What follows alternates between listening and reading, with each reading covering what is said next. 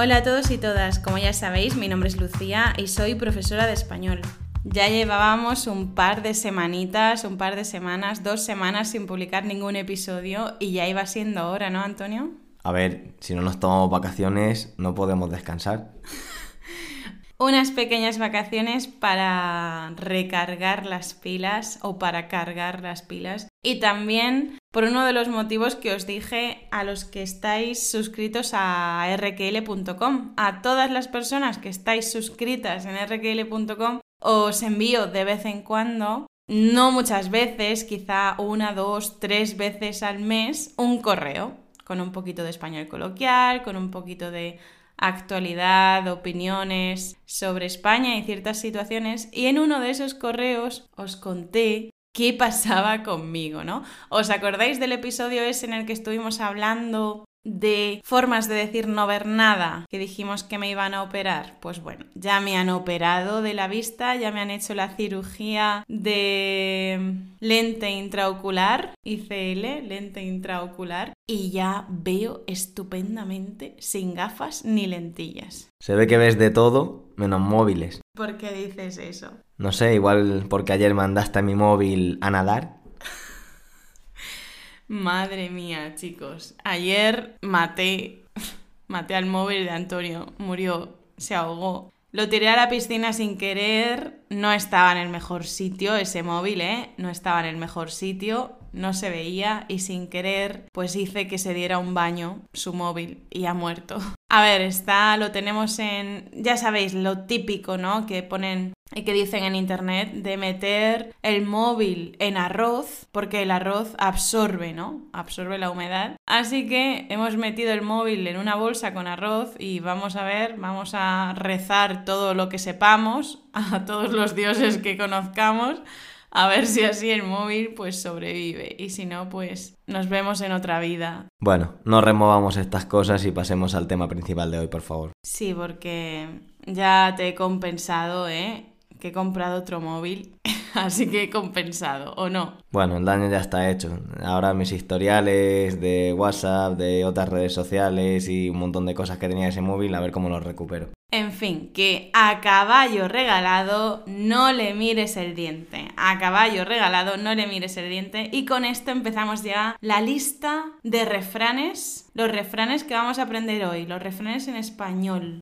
Uno de ellos es a caballo regalado no le mires el diente. Bueno, pero primero yo creo que tendríamos que empezar explicando un poquito qué son los refranes. Vale, ¿qué son los refranes, Antonio? Son dichos populares en los que se guarda una cierta sabiduría del pueblo y bueno, que sirven para, para expresar distintos mensajes. O sea, es una frase en la que hay sabiduría popular, ¿no? Conocimiento popular, un consejo. No, no tiene por qué ser un consejo, pero es algo de sentido común, algo de sentido común según la sabiduría popular, ¿no? De cada país de cada cultura. Sí, es una especie de sentencia acerca de distintos temas. Sí.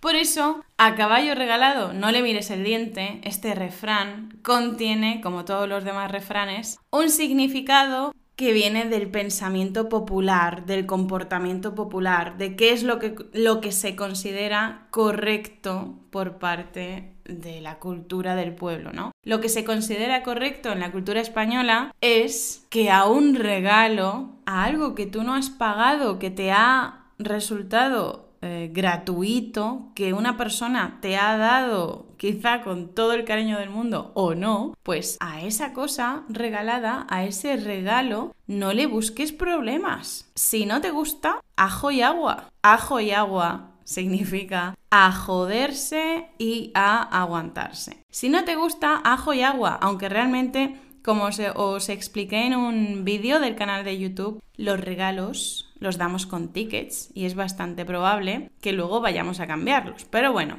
el caso es que si una persona te da un regalo, no te puedes quejar al menos delante de ella. Pero ¿cuál es el significado literal de la frase? El significado literal, palabra por palabra, es a caballo regalado, o sea, te han regalado un caballo, ¿vale? No le mires el diente. Porque, claro, nosotros de hípica, de caballos, no entendemos mucho, por no decir nada, pero era muy importante la dentadura, es muy importante la dentadura, ¿no? Como una forma de medir la calidad del caballo. Y la salud. Claro, la calidad de vida que ha tenido el caballo, cuánto lo han cuidado, lo han cuidado bien, lo han cuidado mal, eso se le puede ver en la boca. Si alguno de vosotros es experto o experta en caballos, pues me lo puede decir. No tenemos ni idea.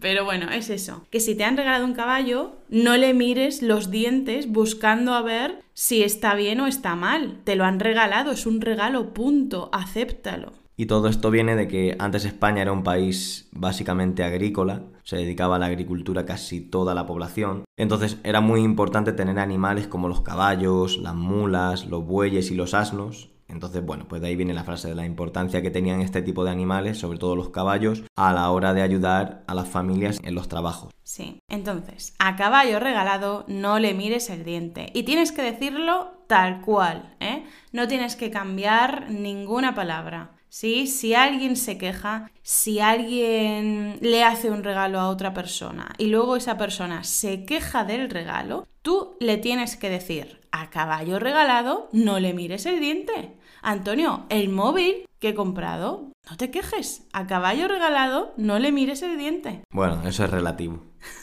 no es relativo, es un refrán. Venga, vamos con el siguiente. A quien madruga, Dios le ayuda. ¿Qué significa eso? Pues según el refrán, que las personas que madrugan van con la suerte de cara. O sea, literalmente, de nuevo, palabra por palabra, a quien madruga, a las personas. Madrugar, madrugar significa levantarse, despertarse temprano, ¿no? A las 5, a las 6, a las 7, a las 8. Bueno, para mí madrugar también es a las 9, pero ese es otro tema a quien madruga, a quien se levanta temprano, Dios le ayuda. Ya sabéis que España culturalmente es un país sobre todo católico. Cada vez menos, pero culturalmente es, es un país católico. En fin, el caso es que este refrán dice que si tú te levantas temprano, pues que todo va a ir bien. Que Dios va a estar de tu parte. Que Dios cristiano, según este refrán, pues te va a ayudar. Pero claro, ya sabéis que España no es muy religioso, lo era antes, pero cada vez menos y menos y menos. ¿Qué pasa entonces? Que ahora tenemos un montón de juegos de palabras, tenemos un montón de creatividad con este refrán. Y ya no se dice tanto a quien madruga Dios le ayuda, sino que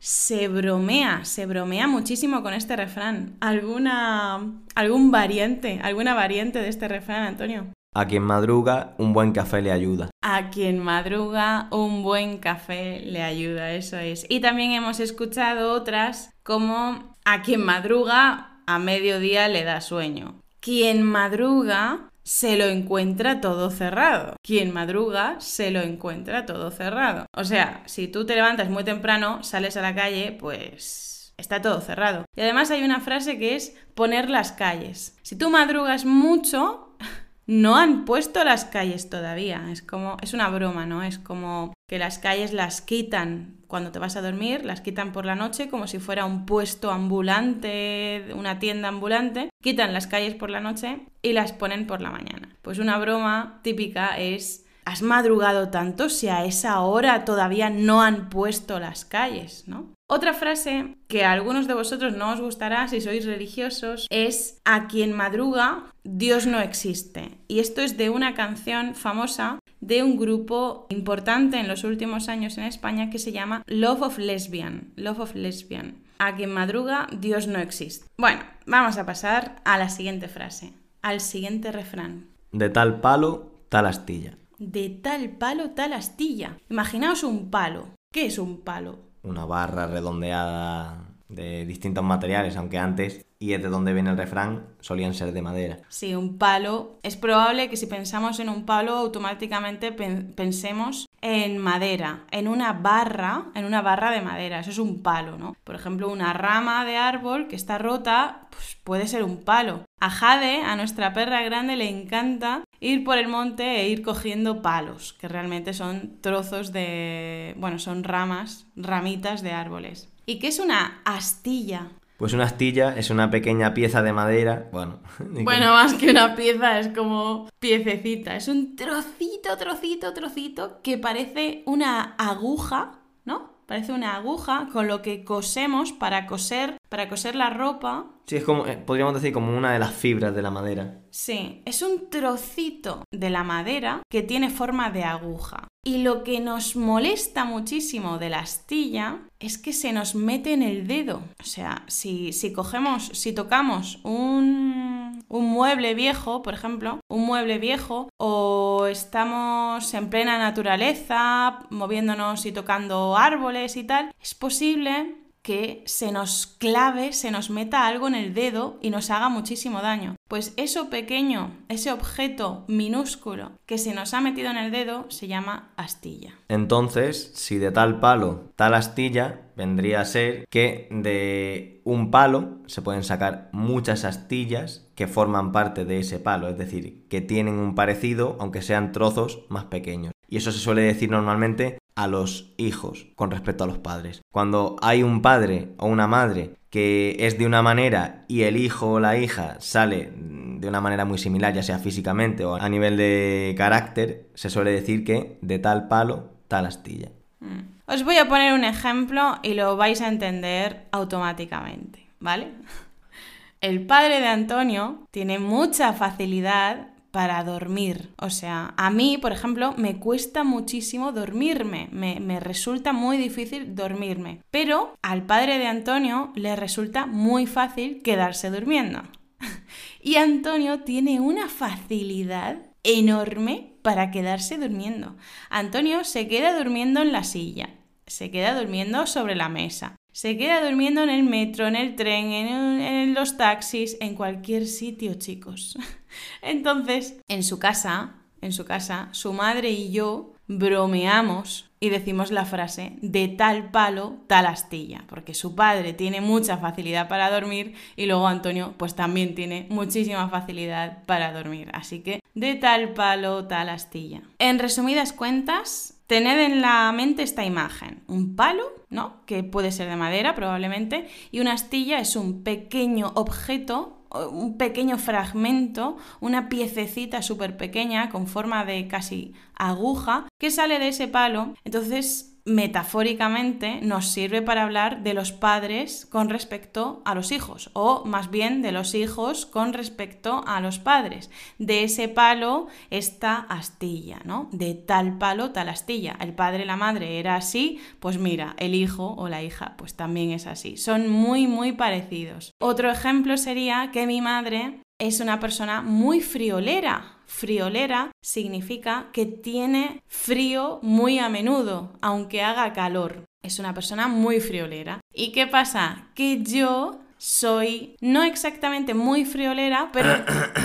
A ver, soy más friolera que calurosa. Soy más friolera que calurosa. Tengo más frío que calor. Pero bueno, entonces Antonio puede decir, con respecto a mí y a mi madre, de tal palo, tal astilla. Venga, vamos con el siguiente refrán. En casa del herrero, cuchara de palo. ¿Qué significa literalmente, Lucía? Literalmente, palabra por palabra, significa que en la casa del herrero, herrero es la persona que trabajaba el hierro, no sé si ahora habrá muchos herreros, supongo, pero el herrero era la persona pues que mm, trabajaba con el hierro y hacía cosas con el hierro, fueran armas, espadas, fueran cubiertos, es decir, tenedor, cuchillo, etcétera, ¿no? El herrero era la persona que trabajaba el hierro. Pues en casa del herrero, cuchara de palo. ¿Cómo puede ser que en la casa de un herrero la cuchara sea de palo? Nosotros actualmente no decimos palo como madera, ¿no? pero se ve que antes sí. Esto de cuchara de palo significa cuchara de madera. Pues bien, ¿cómo puede ser que en la casa del herrero haya cucharas para comer de madera? ¿Por qué no hay cucharas de hierro? Si el herrero trabaja con hierro y hace cucharas de, de hierro, ¿no? ¿Por qué? No tiene mucho sentido. Pues este es un refrán que significa que en los lugares en los que sería obvio, natural, lógico que hubiera algo, no lo hay. Y os digo un ejemplo en mi caso. Mi madre tiene una tienda de zapatillas, tiene una tienda de calzado. Sería obvio que yo tuviera un montón de zapatillas. Y las tengo, la verdad. Eso, eso es verdad, tengo muchas. Pero a mi madre le gusta que yo todos los años tenga unas zapatillas nuevas de estar por casa, porque trae zapatillas de estar por casa muy bonitas y muy graciosas, con frases buenísimas. Pero a mí no me gusta tener una zapatilla de estar por casa nueva cada año. Entonces, a lo mejor tengo una zapatilla de estar por casa desde hace cinco años o a saber y alguna pues está un poquito rota en algún sitio, no muy rota, pero un poquito. Entonces, en mi caso se puede decir, en casa del herrero, cuchara de palo, porque teniendo una zapatería mi madre, hay algunas zapatillas que yo tengo muy viejas, ¿no? También se suele utilizar en otros casos, como cuando por ejemplo en una familia hay una tradición de seguir algún trabajo y los hijos dejan de continuar con esa tradición y se dedican a otra cosa totalmente distinta. Entonces, en casa del herrero, cuchara de palo, porque no se dedican a lo que toda la vida se ha dedicado a la familia. Si, por ejemplo, en una familia han tenido tradición de tener muchos médicos y de repente un hijo le sale ingeniero, pues en casa del herrero cuchara de palo porque los hijos en determinado punto han dejado de seguir esa tradición familiar. Y también tened en cuenta que hay una variante, ¿eh? Hay gente que dice en casa del herrero cuchillo, cuchillo de palo y hay gente que dice en casa del herrero cuchara de palo. Los dos son perfectamente correctos. Y ahora vamos ya con el último refrán que tenemos para este episodio. Aunque la mona se vista de seda, mona se queda. Este me encanta.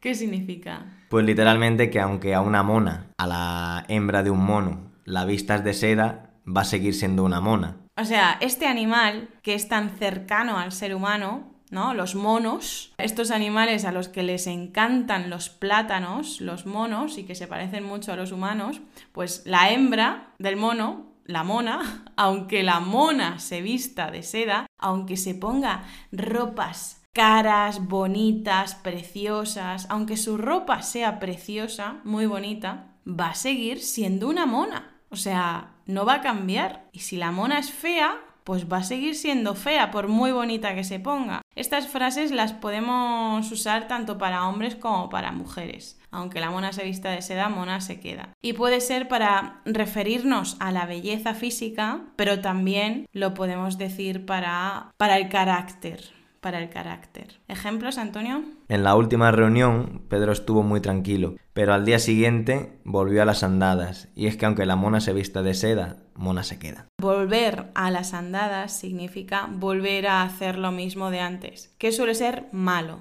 suele ser malo. Por ejemplo, una persona que salía mucho de fiesta, demasiado, demasiado, demasiado, y dejó de hacerlo, pero luego volvió a las andadas, volvió a salir muchísimo de fiesta todos los días entre semana y eso obviamente pues no es muy sano, ¿no? No es muy bueno. Entonces, ese señor o ese chico que se comportó tranquilo en una reunión un día, pero todos sabíamos que él no era una persona tranquila, que él se alteraba, se alteraba fácilmente. Y ese día se mostró tranquilo, pero nosotros sabíamos que algo pasaba, que eso no era normal. Y efectivamente al día siguiente, pues demostró que no, que no estaba tranquilo. Y es que aunque la mona se vista de seda, mona se queda. Aunque tú intentes ocultar tus defectos, están ahí, no van a desaparecer. Venga, Lucía, un ejemplo con respecto al físico. Con respecto al físico, eh, chicos, esta expresión, este refrán, es sobre todo para el físico. ¿eh?